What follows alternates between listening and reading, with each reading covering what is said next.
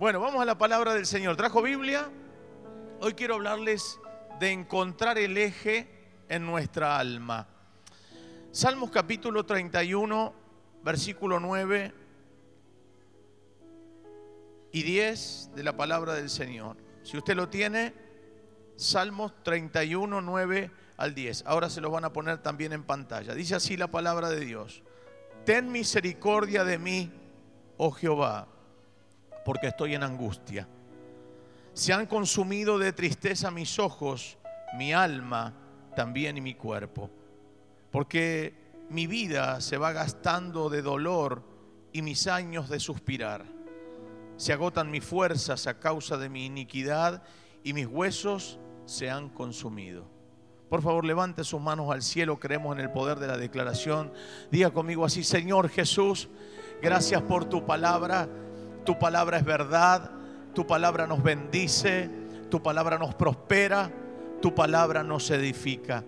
Bendice a mi pastor, dale revelación, ciencia, gracia sobre gracia para ministrar tu palabra. Bien alta sus manos dice, vacíame de mí y lléname de ti en el nombre de Jesús. Y todos decimos, amén y amén. Gloria al Señor.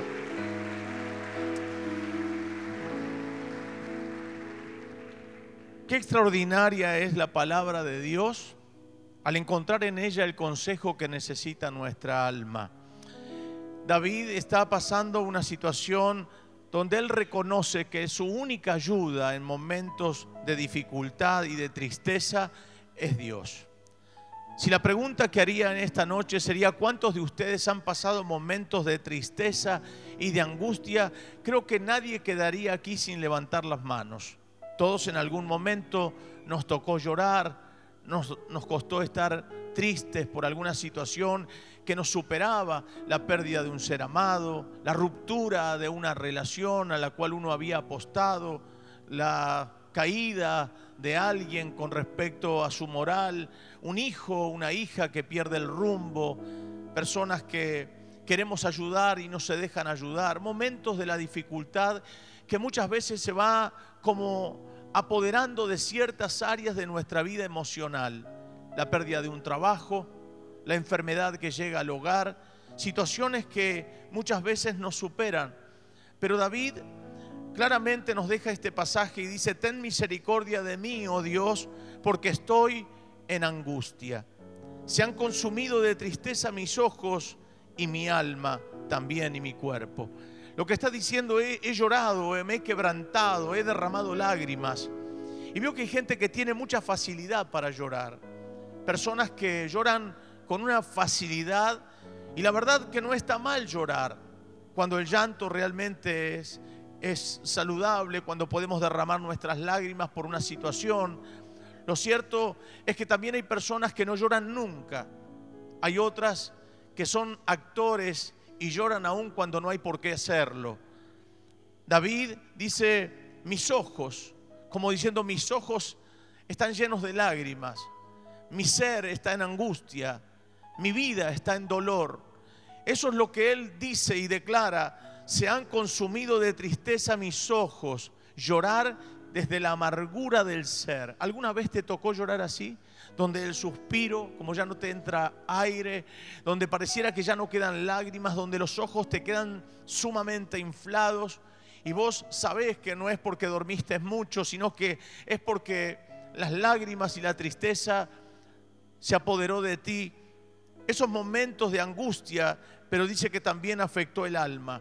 Y hoy quiero hoy yo hablarles en esta noche sobre encontrando el eje o mi eje.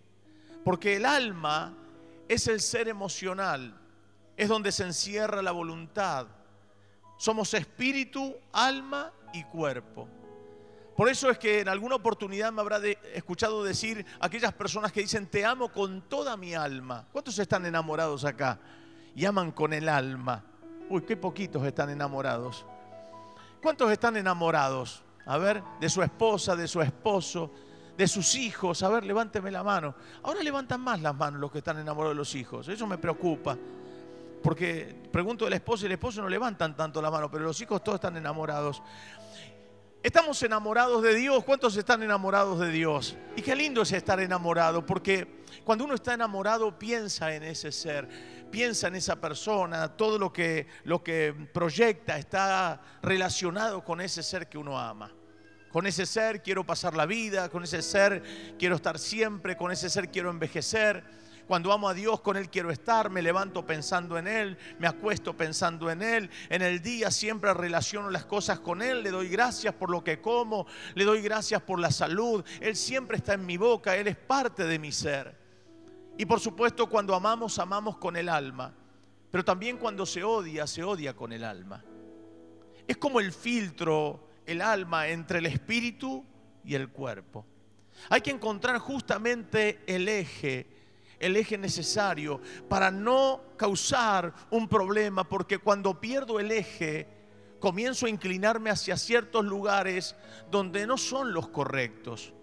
El ser muy almático también es complicado. Dice, engañoso es el corazón más que todas las cosas, pero no serlo también. Cuando Dios nos habla, por ejemplo, el Espíritu Santo, el Padre y el Hijo actúan a través de la palabra predicamos la palabra de Dios y hablamos de lo que el Padre quiere para usted y el mediador es el, Señor Jesucristo. Hablamos de Él para llegar al Padre a través de Jesús. Y es el Espíritu Santo por la palabra el que produce cambios en nuestra vida, el que nos toca, el que nos confronta. Venimos a la iglesia por ahí con alguna tristeza del alma, con alguna situación que nos ocurre y la palabra nos confronta.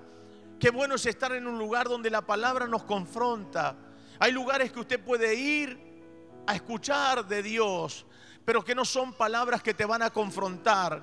Por ahí salís alegre de una reunión como esta, pero cuando la palabra no te confronta y no tomas decisiones en tu vida, es muy probable que la palabra no sane. Cuando la palabra confronta tu corazón, es donde la palabra sana tu corazón, es donde la palabra sana tu vida. Porque tiene que haber una parte que es nuestra, la parte de la voluntad. Es donde Dios nos habla por la palabra y esa palabra me confronta y me hace sentir que no estoy bien en lo que estoy haciendo. Tengo que dejar ese adulterio, tengo que dejar la fornicación, tengo que dejar de pensar mal, de hablar mal de los demás, tengo que abandonar esa mala junta, abandonar la droga, el vicio. Esa palabra me confronta porque Dios me está diciendo que Él me quiere solo para Él y que lo que estoy haciendo no está correcto. Así que cuando viene la palabra y me confronta, quiero decirles que Dios te está corrigiendo porque te ama. Y esa palabra viene a tu vida, pero una vez que te toca y sabes que está mal, tus emociones son tocadas, tienes que tomar una decisión. Y ahí entra tu voluntad. Es donde tienes que decir, Dios, si hoy tomo la decisión. Por eso es tan importante el altar. Por eso es tan importante pasar al altar en momentos de dificultad. Hoy tenemos muchas precauciones con respecto a la inseguridad. Personas que de repente vamos a entrar a nuestra casa y no nos pasa como hace años atrás que no ocurrían este tipo de cosas. Pero uno está pendiente a ver si viene alguno, si vienen dos o tres desconocidos. Uno trata de cuidarse, aquellos que llegan a la casa, y escucho a muchos que de repente están por llegar a su casa y encuentran a alguien sospechoso y entonces van a dar una vuelta otra vez porque no quieren ingresar hasta que esa persona no se va. Porque el temor es, no vaya a ser que ingreso mi vehículo y se meten a mi casa. No vaya a ser que meto la llave para ingresar a mi casa y se metieron y nos dañan, nos roban, nos lastiman, nos matan. Y entonces uno toma esas precauciones para proteger a la familia. ¿Qué es lo que genera que pierda mi eje en mi vida emocional? ¿Qué es lo que hace que mi vida no encuentre lo que Dios quiere para mí? ¿Qué es lo que hace que mi vida se empiece como a desmoronar, como salir de mi eje y entonces comenzar a tener reacciones que no son buenas? Lo que hace que eso me pase se llama pecado. El pecado que muchas veces dejo ingresar y que me acostumbro a convivir con él. El pecado que naturalizo. El pecado que acepto. Que digo, bueno, total, todos lo hacen. Todos fornican, yo puedo fornicar. todos adulteran, también lo puedo hacer, todos mienten, todos hablan de esta o cual manera, todos hacen lo incorrecto, así que en esta sociedad que vivo no está mal que yo también lo haga. Y eso es naturalizar el pecado. Ante Dios el pecado es pecado. Ante Dios nos sirve que naturalicemos a nuestros conceptos con injusticia y frenar con injusticia la justicia de Dios. Dios lo que desea para nosotros siempre será lo mejor. Lo que Dios anhela para la humanidad siempre es lo mejor. La palabra de Dios nos enseña que Dios puso al hombre y a la mujer como corona de la creación. los puso en el huerto y les dijo, de todos los árboles que veis aquí, de todos podéis comer. Pero el día que comáis de este árbol, del bien y del mal, el día que lleguen a comer de él, moriréis. De ese árbol no podéis comer, porque el día que coman de ese árbol, van a morir. ¿Qué hizo Eva? vio que el fruto, lo vio que era codiciable a los ojos y tomó de ese fruto y lo probó. Y no solamente lo probó, sino que lo dio a su esposo. Y ambos, ambos se dieron cuenta que estaban desnudos. Que hicieron? Se escondieron de la presencia de Dios. Nos alejamos de lo de Dios. Hasta que Dios sale al encuentro de ellos, en búsqueda de ellos. Sale a buscar a ese hombre y a esa mujer que había creado para que sean felices. El pecado los quitó de su eje. El pecado ingresó y dañó su alma, dañó su ser espiritual. El pecado es la apertura hacia el mal. Caín y Abel, estos dos hijos que tuvieron Adán y Eva, Abel dice que ofreció lo mejor que tenía de sus animales. Y Abel ofreció del fruto de la tierra. Pero Dios vio con agrado a Abel y a la ofrenda suya, pero no así a Caín. Y la palabra de Dios en el libro de Génesis capítulo 4, preste atención aquí. Génesis capítulo 4, versículo 6 de la palabra del Señor. Dice así, entonces Jehová dijo a Caín, ¿por qué te has ensañado? ¿Y por qué ha decaído tu semblante? Mire usted, se pone mal porque Dios no mira con agrado su ofrenda. Dice Dios, si bien hicieres, no serás enaltecido. Y si no hicieres bien, el pecado está a la puerta. Si no hicieres bien, el pecado está a la puerta. Muchas veces dejamos entrar ciertas cosas a nuestra vida por ahí nos quedamos con malas impresiones de ciertas personas. Prestamos oídos a personas incorrectas. Hacemos alianza con personas nocivas. Nos rodeamos con personas que no son buenas para nuestra vida. Hacemos alianza con personas que no son de influencia buena para nosotros. Y entonces caminamos con ellos. Y el refrán popular dice, dime con quién andas y te diré quién eres. Ese dice el refrán popular. Caín, su semblante decayó y el pecado estaba a la puerta, porque el pecado vulnera, abre puertas de desgracia en la práctica del mismo, porque la verdad es que todos fallamos, todos cerramos en la vida, no hay justo ni a un uno. El tema es la práctica del pecado. Cuando sigo haciéndolo a pesar de que Dios me dice no está bien, no es correcto.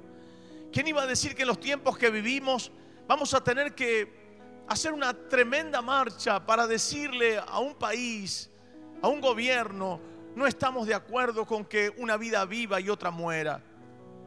Estamos en tiempos difíciles, peligrosos. ¿Quién iba a decir que en Canadá se puede avalar la zoofilia, el sexo con animales? ¿Quién puede decir terribles cosas que están pasando en el mundo que vivimos? ¿Hacia dónde va el mundo? Pero la palabra de Dios me viene a la mente cuando dice que los tiempos que del fin serán como los tiempos de Sodoma y Gomorra. Personas que habían perdido la línea con Dios, personas aberrantemente promiscuas, personas que querían llegarse hasta los propios ángeles, pero Dios juzgó esa tierra con fuego y azufre. Queridos hermanos, tenemos que ser luz en medio de una sociedad que se va desmoronando a pedazos. Tenemos que ser la sal del mundo. En la antigüedad la sal también servía para que la putrefacción en la carne no avance. No había como ahora congeladores que tenemos, freezer y heladeras. La sal frenaba la putrefacción. La Biblia dice que nosotros somos la sal de la tierra. Si la iglesia se levanta puede frenar la putrefacción. Si la iglesia se levanta en el poder del Espíritu Santo puede iluminar donde hay oscuridad para gloria de su nombre. No perdamos el eje en tiempos de dificultad. Cuando la palabra no confronta es probable que salga feliz, como dije antes, por un instante, pero sin cura, solamente con un paliativo. El alma, dice la Biblia, que pecare, esa alma morirá. Ezequiel capítulo 18, acompáñeme, versículo 20. Ezequiel 18,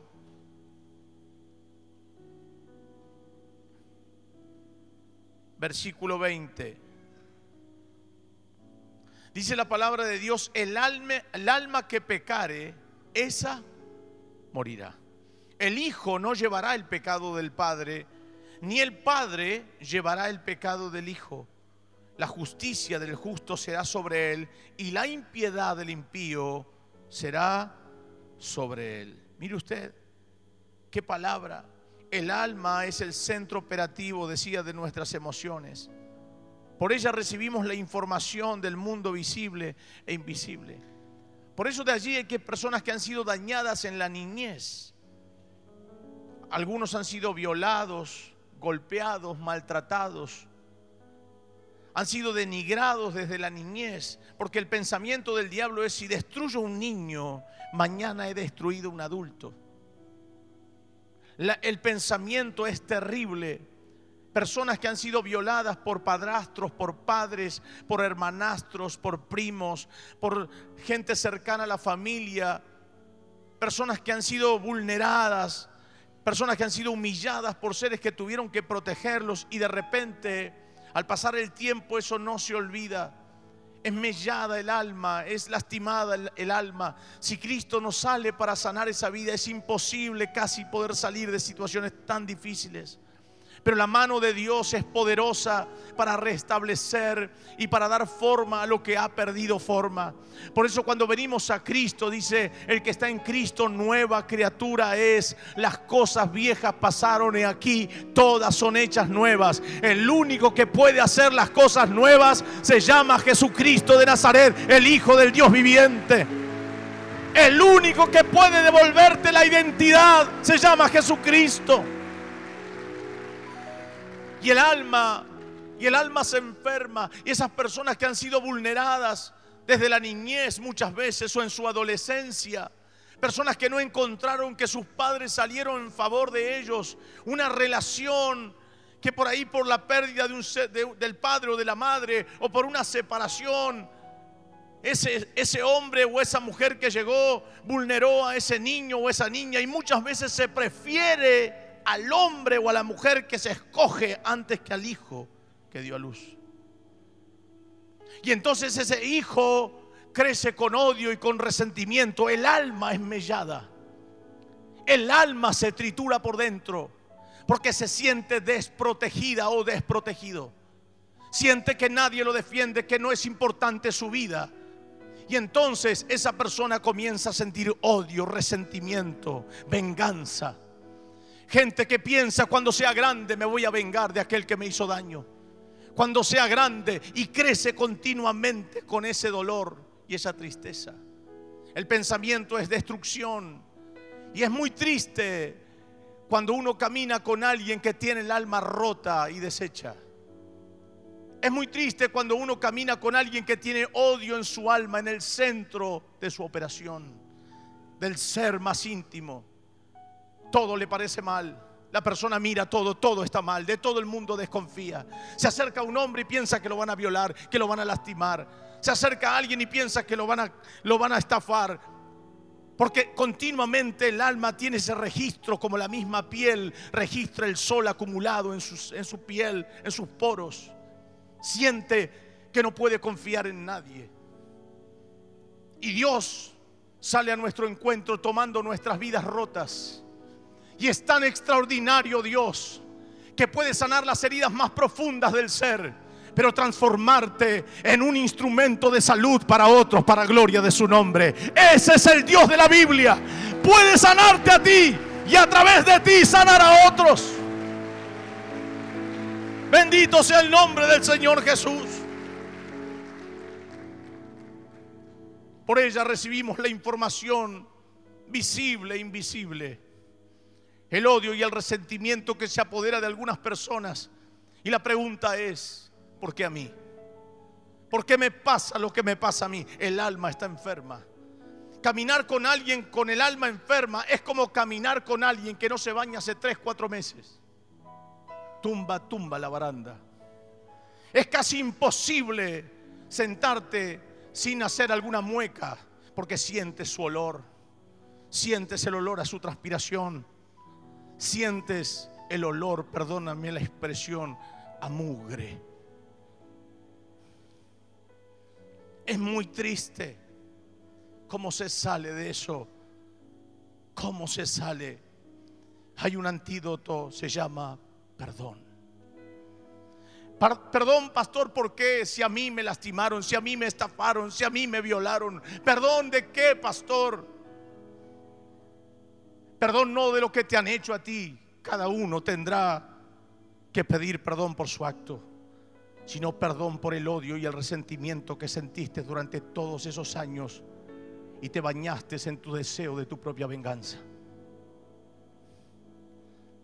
Cuando el alma se enferma, no solamente se enferma el alma, sino hasta el cuerpo puede enfermarse y hasta tu espíritu desconectarse del Dios que te ama. El cuerpo se va deteriorando a pasos agigantados. Muchas de las enfermedades corporales son por las malas sangres acumuladas, por los odios, por las envidias, por las broncas, por el pecado practicado, por el pecado que entró en el alma. De allí es que tenemos personas que se enferman de cáncer, se enferman en los huesos, se enferman en las vísceras, en los órganos más blandos. Fíjese que el organismo, Dios lo creó tan perfecto. Los órganos más delicados están protegidos por nuestros huesos, por el tórax. Por favor, Extienda sus manos hacia así. Extienda las dos manos así. Por favor, le voy a pedir que haga algo. Apriete fuerte sus manos. Apriétela fuerte. Fuerza hacia adentro. Dígame si usted no siente la fuerza aquí, en el estómago. Siente el dolor aquí adentro, la presión. De allí es que nos enfermamos, enfermamos del aparato digestivo, nos enfermamos de úlcera, de gastritis, nos enfermamos en los órganos que son más blandos. Porque las broncas acumuladas, el odio, el resentimiento que vivo todos los días, me levanto con ese resentimiento, me acuesto con ese resentimiento, vivo con ese resentimiento. Pero si pudiéramos perdonar, veríamos que nuestra vida cambiaría para siempre. No se puede ser cristiano sin perdonar. El apóstol Pedro le dice a Jesús, Señor, ¿cuántas veces debo perdonar a mi hermano que peque contra mí? Hasta siete veces. Jesús le dijo, Pedro, no hasta siete, hasta setenta veces siete, Pedro. Debes perdonarlo siempre. Porque la persona que no perdona enferma no solamente su alma, su cuerpo, su familia, su existencia, su futuro, sus proyectos. Mas quien perdona y libera el perdón, esa persona se encontrará con una vida extraordinaria, llena del favor de Dios. Tendrás una cicatriz, pero no habrá enfermedad ni dolor. Bendito sea el nombre de Jesucristo. El Salmo 32. Salmo 32 versículo 3.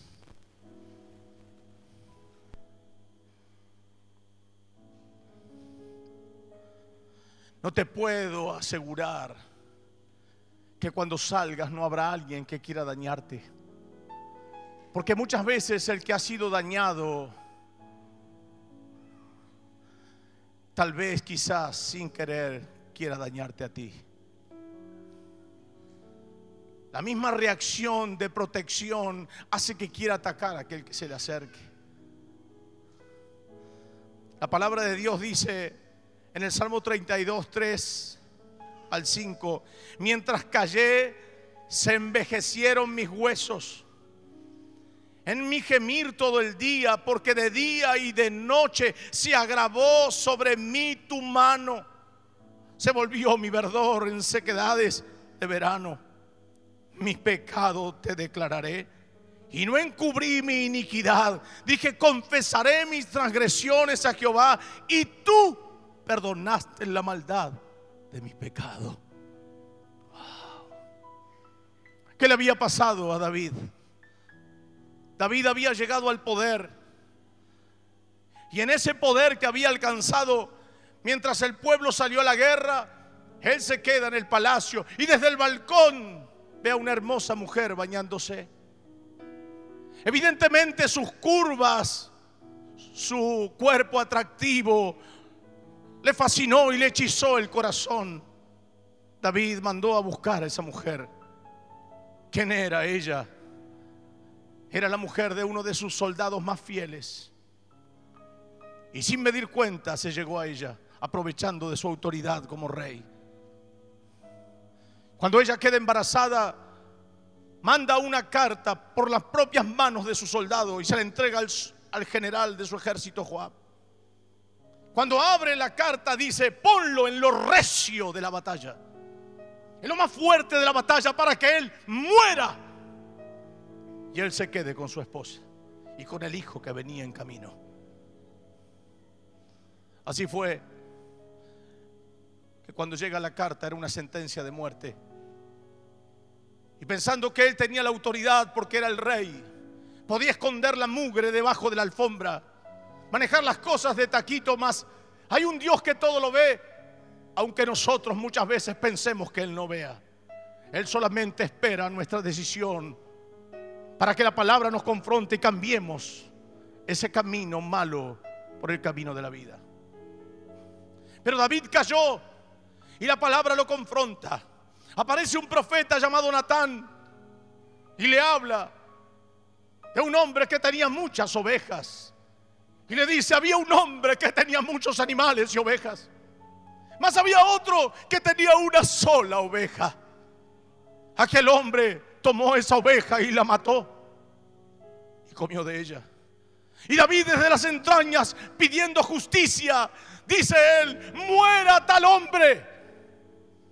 Mas Natán le dice, ese hombre eres tú, que teniendo tantas mujeres, mataste la mujer de aquel hombre que te era fiel. La confrontación de ese mensaje a la vida del rey lo hace volver en sí. El Salmo 51 dice, ten piedad de mí, oh Dios, conforme a tus misericordias. A la multitud de tus piedades, borra mis rebeliones límpiame con hisopo. Y Dios le perdona porque el hombre reconoce su error. Y allí es que este salmo dice, mientras callé, mis huesos envejecieron.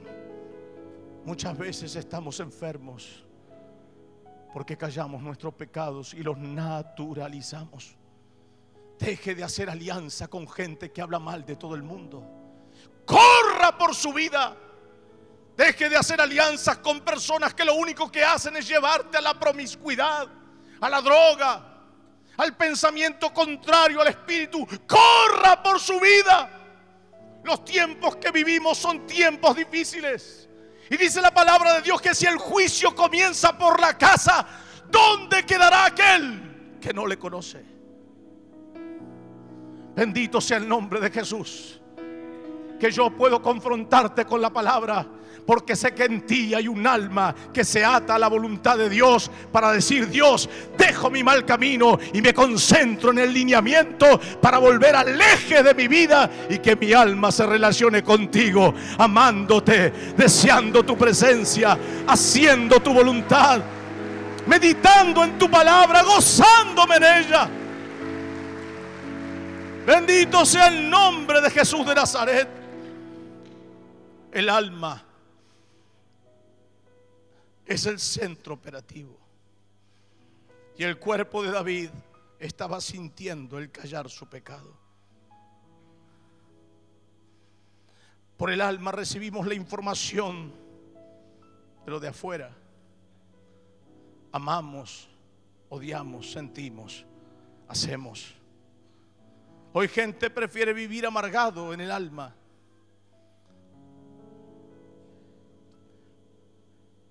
Muchas enfermedades han acabado con muchos que no han querido doblegar su alma a la voluntad de Dios.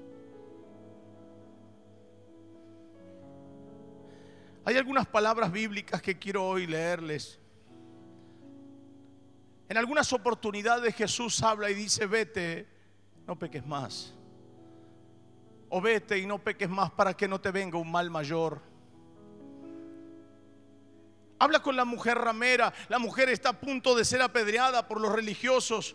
Y en San Juan capítulo 8, versículo 10 al 11, dice la palabra, enderezándose Jesús y no viendo a nadie, sino a la mujer, le dijo, mujer, ¿dónde están los que te acusaban? ¿Ninguno te condenó? Ella dijo, ninguno, ninguno, Señor. Entonces Jesús le dijo, ni yo te condeno, vete y no peques más. Porque el pecado es la puerta muchas veces para deteriorar nuestra vida. Todo ser humano, dije el fin de semana pasado, sabe lo que está bien y lo que está mal. Sea creyente o no creyente, sea budista, testigo de Jehová, sea de la religión que sea, todo ser humano sabe lo que está bien y lo que está mal. Y allí es que si fuera el adulterio normal, la gente lo haría frente a su esposa. Hola, ¿qué tal? Acá estoy adulterando, mira. La gente lo hace oculto, el ladrón lo hace oculto, porque sabe que está mal. Eso se llama conciencia. La Biblia dice la tabla de la ley en el corazón del hombre. El sicario sabe que está mal quitarle la vida al otro. El estafador sabe que está mal estafar. Aún los que quieren legalizar leyes como estas, también saben en su alma que está mal. Pero es la ambición del alma. Es la ambición que puede más. Es la ambición que compra voluntades.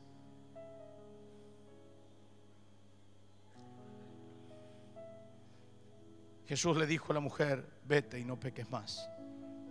Se encontró con un cojo en el estanque de Bethesda. El hombre dice, no tengo a nadie que me eche en el estanque. Siempre viene alguien y baja primero que yo cuando el ángel sacude el agua y se sanan otros y yo no. San Juan capítulo 5, versículo 5 dice, y había allí un hombre que hacía 38 años que estaba enfermo. ¿Cuántos años? 38. Versículo 14. Después le halló Jesús en el templo después de haberle sanado. Y le dijo, mira, has sido sanado.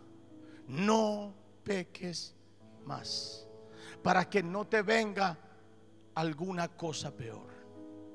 El pecado es la puerta muchas veces para no solamente enfermarnos por dentro, sino aún el cuerpo. Muchas de las enfermedades en el cuerpo tienen que ver con el alma. Y allí que hay personas que piden perdón y se sanan instantáneamente. Hay gente que perdonan al padre, a la madre, al hermano, al tío, a quien haya dañado esa vida y son libres. Hay gente que están entumecidas en el ser. Cuando el alma se enferma, no solamente daña mi cuerpo que se resiente, sino que daña mi espíritu.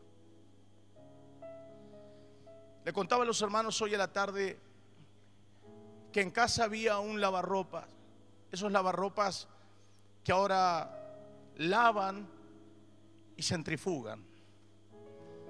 Yo vengo de la época donde las mujeres lavaban con la tabla, yo he visto a mi madre lavar con la tabla ¿Cuántos se acuerdan de eso? Yo, a ver, ya sé la edad que tenés más o menos.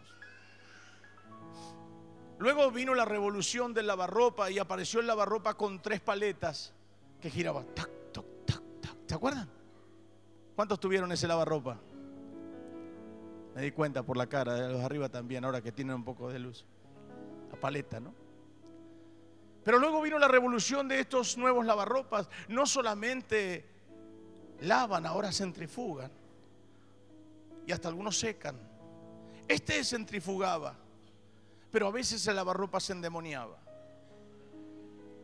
Le agarraba como que de repente andaba muy bien, andaba muy bien, y de repente empezaba a zapatear. Y cuando se trifugaba, y se iba hasta corriendo el lavarropa. Como que, como que un espíritu lo tomaba y caminaba en lavarropa. Entonces ajusté un poco las rueditas de abajo. Las ruedas se tienen que acomodar, Jera. Y entonces uno lucha para que esté nivelado. Pero no era el tema de, la, de las rueditas. Miriam decía, ponele un taco, ponele algo. Así que hice todo lo que podía, pero el lavarropa parecía que se quedaba tranquilo y de buenas a primeras aparecía en la mitad del patio. Hasta que el cable cortaba y tuve que llamar a una persona que pueda arreglarlo. Vino el técnico, arregló el lavarropa. Si la correa no estaba bien, el eje no estaba bien funcionando y no sé cuántas cosas más me dijo. El tema es que lo comprendí cuando le tuve que pagar. Nunca más el lavarropa caminó. Parece que el hombre era un buen exorcista. Liberó el lavarropa. A veces cuando nos salimos porque el alma se nos enferma, podemos aparecer en cualquier lado, menos en el lugar que Dios nos estableció. De allí que hay personas que vienen a la iglesia y su alma es restablecida, sanada y encuentran su cauce. Pero de buenas a primera nos vamos rodeando de personas nocivas. Algunos que vienen como para ver solamente. O empiezo a darle lugar a cosas que, que empiezan a afectar mi vida emocional. Y empiezo a aceptar ciertas cosas que dan un poco de temblequeo. Y cuando me quiero acordar, estoy más afuera que adentro. Este lavarropa aparecía en la mitad del patio hasta que vino el técnico y lo arregló. Que nada te salga, te saque del eje del Señor. El que está aquí esta noche puede sanar tu alma y volverte al eje para que no te salgas de su camino, para que tu alma sea sana, tu cuerpo se sane y tu relación con Dios se establezca. ¿Cuántos pueden decir gloria a Dios? Cuando el alma está enferma, muchas veces mi espíritu queda anclado. Siento como que el cielo es de hierro.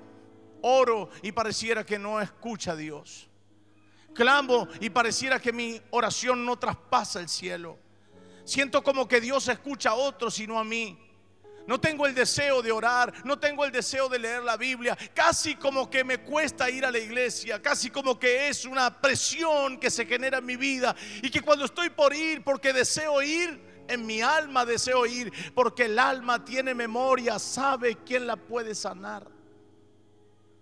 Y dentro tuyo sientes la necesidad de ir. Pero muchas veces aquellas cosas externas hacen que tu alma ceda y no vienes, y no lees la Biblia, y no buscas a Dios. Y te das cuenta que hay una lucha interior y el enemigo quiere sacarte, arrancarte del camino. Pero qué bendito es el nombre de Jesús y qué hermosa es su palabra, que noches como esta pueden transformarse en noches de liberación y de sanidad del alma para restablecer nuestra relación con el Padre y tener una vida victoriosa para gloria de su nombre. ¡Jeje! Bendito sea el nombre de Jesús. ¿Cuántas veces las cosas externas quieren afectar tu mundo interior? No dejes que tu mundo exterior afecte tu mundo interior. Me acuerdo una vuelta, aquí hay un hermano, no sé si está en este culto, pero viene siempre los domingos. Este hermano me conoció con un auto muy pequeño, muy, muy, muy viejo, perdón. Un auto que, que tenía ruidos por todos lados desde que lo arrancabas. Arrancabas ese Falcon y hacía ruido, pero con decirles, hoy se los digo porque no está mi suegra, que mi suegra me decía, Alberto, arranca el auto en la esquina. Yo acá en la puerta de mi casa, pregúnteselo, le doy la autoridad para que usted le pregunte a mi suegra. Arrancalo en la esquina porque acá en la puerta de casa me da vergüenza, salen todos los vecinos. Así que yo arrancaba el auto y ella iba caminando hasta la esquina, caminaba casi una cuadra para que no la vean subir en la puerta en el auto de su yerno.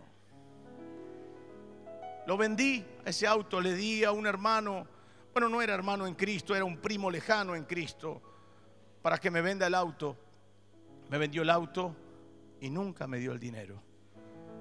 Vio cómo son los hermanos a veces, no de aquí, hermanos que, que lo hacen fácil, anda y reventalo, hacele juicio, vamos y le rompemos las piernas, que te devuelva la plata. Esos consejos que uno no quisiera tenerlos nunca pero aparecen en momentos de dificultad. Cuando, cuando te pasa algo, cuando te roban, cuando te chocan el coche, cuando se te cayó, no sé, algo en la casa, siempre aparecen esos consejos. Y dije, el dinero va y viene, déjalo, no importa. Volví con mi hija Melissa a cargarla en brazos, llevándola en tres colectivos y un tren para llegar a la iglesia. Y una hermana de la congregación que también congrega aquí, creo que esta noche está acá, Dorita, Dora, no sé si estás Dorita por allá, ¿no? Dora? Dorita Mareco, me dice, Pastor Alberto, la iglesia era muy pequeña, ahí está ella y sabe que lo que estoy diciendo es cierto. Ella limpiaba casas y me dice, después de una reunión poderosa, me dice, Pastor Alberto, yo siento en mi corazón que Dios me habló. Me dijo que le regale un auto. ¡Wow! dije, pero ¿cómo? Yo tengo unos ahorros y Dios me habló que le compre el auto. Bueno, hermana, pero automáticamente me acordé de sus hijos, que eran grandotes, así, morochos, grandotes. Y entonces, como yo era muy flaquito y de bigotito, le dije, ¿por qué no le pregunta a sus hijos? A ver si es solamente emocional. Ella dijo, bueno, pastor, yo voy a preguntarle a mis hijos. Ella se está riendo allí. Al otro culto aparece con sus hijos. Ahí estaba el morocho así grandote así. Yo estaba por predicar, me aferré a la plataforma y al púlpito. Y para mis adentros dije esta oración, Señor, en tus manos encomiendo mi espíritu.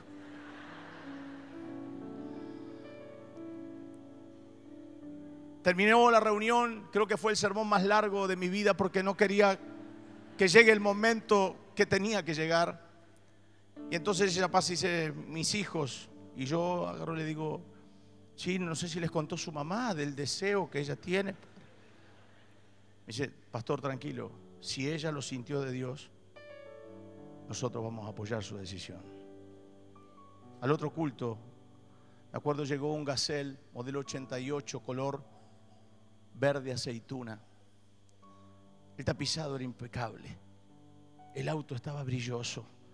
Mi empanada salteña estaba toda agujereada, todo roto, hacía ruido por todos lados. El tapizado era un desastre, entraba agua por todos lados. Y entonces me dice, pastor, suba, es su auto. Subo al auto, lo miro, lo observo, paso la mano en el tapizado. ¡Wow, Señor, qué hermoso! Gracias, Padre. Pongo la mano en la llave y le voy a dar marcha. Y empieza a decir... Y yo dije, de Guatemala a Guatepeor. Y me dice, pastor, el auto ya está en marcha.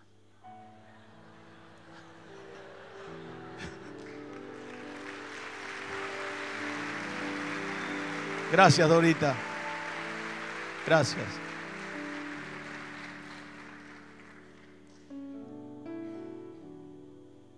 Cuando el alma se nos enferma, es como ese auto que yo tenía, la empanada salteña. Te lleva y te trae, pero hace ruido por todos lados. Le entra agua por todos lados. Nos acostumbramos a andar en él, pero nadie quiere subir en la puerta de la casa. Quieren que lo arranques en la esquina, porque donde caminas con el alma enferma como ese auto, nadie tiene honra de subir a ese auto llamada tú. Mas cuando prendí el otro auto me di cuenta, no era natural lo del otro auto, el ruido, lo natural era que no lo haga. Cuando nosotros nos permitimos encontrar el eje en Dios y que Él sane nuestra alma, lo que antes naturalizábamos como, no es natural que vivas discutiendo, no es natural que vivas insultando, no es natural que vivas peleando, no es natural que te juntes con esa gente que vive hablando mal de todo el mundo, no es natural que te juntes y tengas tres meses buenos y tres de drogas, no es natural que vivas insultando a los que amás, golpeando a los que amás, no es natural, no lo naturalices. Eso es como andar con el auto viejo, con la empanada salteña. Lo natural es que puedas ser un hombre y una mujer de bien, que ames a los que son tuyos, que los abraces, que los contengas, que creas. Eso sí es natural. Que hables con amor, eso es natural. Eso es natural. No naturalices lo que no se puede naturalizar. No te subas al auto viejo diciendo yo soy así, mi familia es así, yo hablo así. Señoras y señores, eso no es natural. Lo natural es que tú y yo cada día nos parezcamos más a Jesús.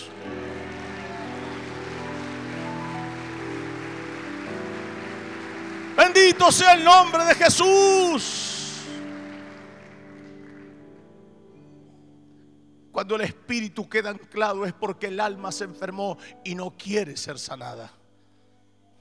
Ya no me puedo comunicar con él. Ya me cuesta orar. Ya me cuesta leer la Biblia. Ya me cuesta ayunar. Hablando de ayunar, el primero de agosto en el ungimiento, todo manantial de bendiciones, vamos a ayunar en favor de las dos vidas. Todos. Diga conmigo todos. Dígale que está al lado, todos, dijo. Todos vamos a ayunar. Nos cuesta relacionarnos con el Padre. Estoy concluyendo. Deme, ¿cuántos me dan cinco minutos más? A ver, levante la mano los que me dan cinco. gloria a Dios. Mire cómo me suben las luces, ¿eh?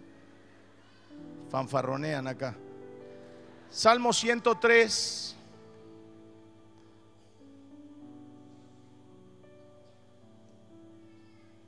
Versículo 1.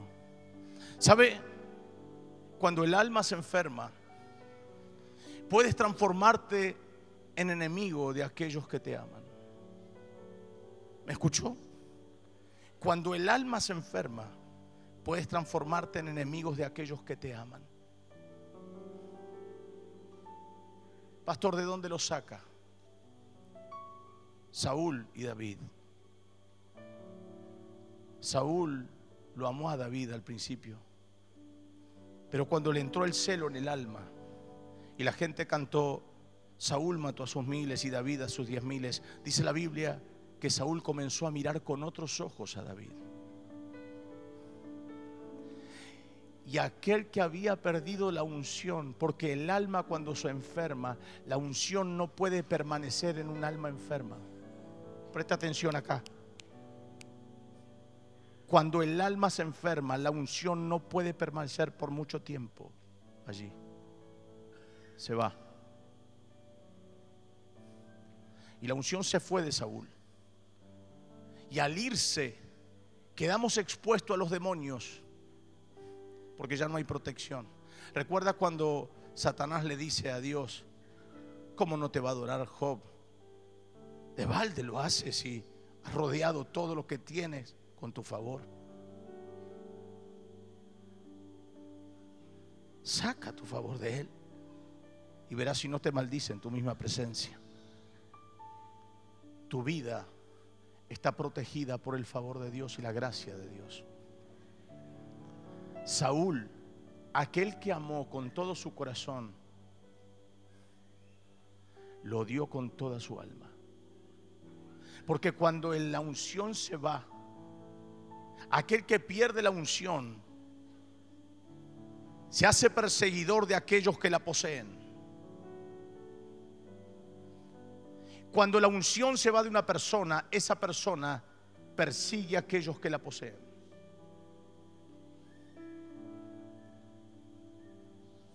Que nunca el favor y la gracia de Dios se aparte de ti. Levante su mano y diga, Señor, que nunca tu gracia y tu amor y tu unción se aparten de mí. Bien alta su mano, diga, Espíritu Santo, que nunca se aparte de mí tu presencia. Amén. David, desde lo profundo de su alma, como no puede sentir, dice, no quites de mí tu Santo Espíritu, capítulo 51. Espíritu noble me sustente. Límpiame con hisopo. Seré más blanco que la nieve. Lávame más y más de mi maldad. Porque he sido concebido en pecado. Todo eso habla David. Pero luego cuando su alma está triste y no tiene ganas de nada, dice esta palabra del Salmo 103. Bendice alma mía a Jehová. Y bendiga todo mi ser tu santo nombre. Bendice alma mía Jehová y no olvides ninguno de sus beneficios. Él es quien perdona todas tus iniquidades. El que sana todas tus dolencias. El que rescata del hoyo tu vida. El que te corona de favores y misericordias. El que sacia de bien tu boca, de modo que te rejuvenezcas como el águila.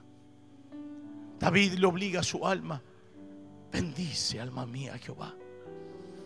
Acuérdate del favor, acuérdate de los beneficios. Necesita conectarse con el Padre. Necesita rogarle que no quite su Santo Espíritu de Él. Necesita volver a su eje. Cuando un alma es sana, disfruta lo poco o lo mucho que posee. Ama a todas las personas porque Dios les mandó a amar. Perdona aún a sus más profundos enemigos. No guarda rencor, no se irrita. Cuando el alma está sana, el cielo está abierto para él y para ella. Cuando el alma está sana puede creerle todo a Dios. Puede creer que para él todo es posible acepta su voluntad, sea cual sea, porque sabe que si el alma está sana, el favor de Dios estará sobre él todos los días de su vida y Dios lo bendecirá a pesar de que pase por el valle de sombra y de muerte. Bendito sea el nombre de Jesús.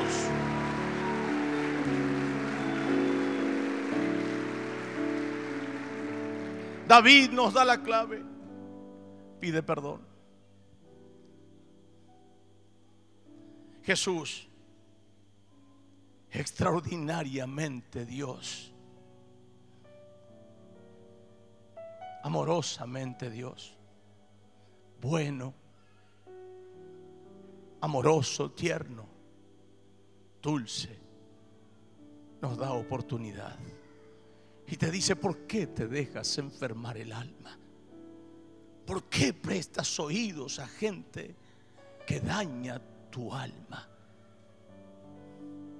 ¿Por qué te pones bajo el yugo del dolor cuando Él lo he quitado de ti? Ahora te das cuenta por qué te cuesta orar, por qué te cuesta leer, porque el alma enferma no se acerca a Dios. El alma enferma huye pero Dios es tan bueno y tan amoroso que va en busca de las almas pecadoras. Adán, Adán, ¿dónde estás tú, Adán? Dígame si él no sabía dónde estaba. Dígame si a él podía esconderse de los ojos de Dios. Adán, ¿dónde estás? Aquí, Señor, tuve miedo porque me vi desnudo. ¿Quién te dijo que estabas desnudo, Adán? Sacó las hojas de higuera y le hizo túnicas de pieles. Lo extraordinario de Dios es cuando nos perdona, nunca más se vuelve a acordar de lo que había pasado antes. Hoy, alma mía, bendice a Jehová. No te olvides ninguno de sus beneficios. Cuando el alma se sana, amarás a tu mujer como el primer día. Amarás a tu esposo como el primer día. Amarás a tus hijos como el primer día que te dijeron que eras padre y madre. Cuando el alma se sana, amas tu iglesia, amas tus hermanos, amas a tus pastores, amas la palabra, amas la gracia, amas el Espíritu, amas todo lo que Dios ama. Que mi alma no se enferme ni la tuya tampoco. Que nuestra alma esta noche sea sanada si tiene que serlo por la benevolencia y la gracia de Dios.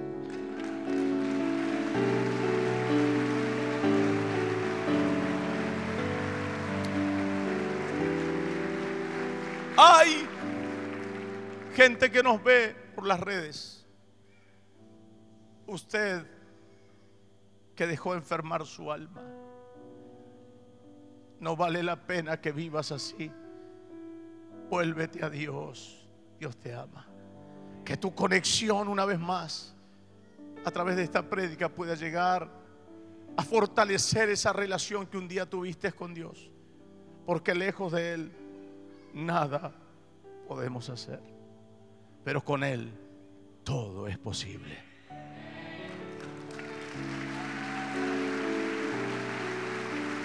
Hoy, esta noche, es una noche reconciliación. ¿Sabe cuando Él habla en Apocalipsis y dice yo golpeo la puerta de tu corazón y llamo? No le habla a los inconversos, le habla a su iglesia. La iglesia lo había dejado fuera y él quería entrar. Levante sus manos al cielo. Cierre sus ojos y diga conmigo esta oración. No se distraiga ahora, por favor. Bien alta sus manos, diga así, Señor Jesús, te pido perdón por mis pecados.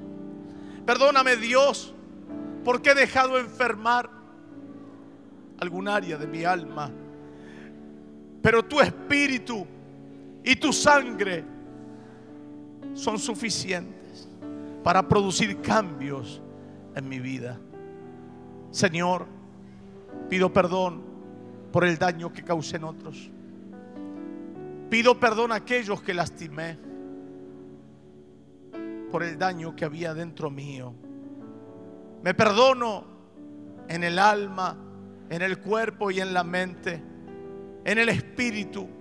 Me perdono por los errores que he cometido dañando a los que más amo. Hoy quiero orar como David oró.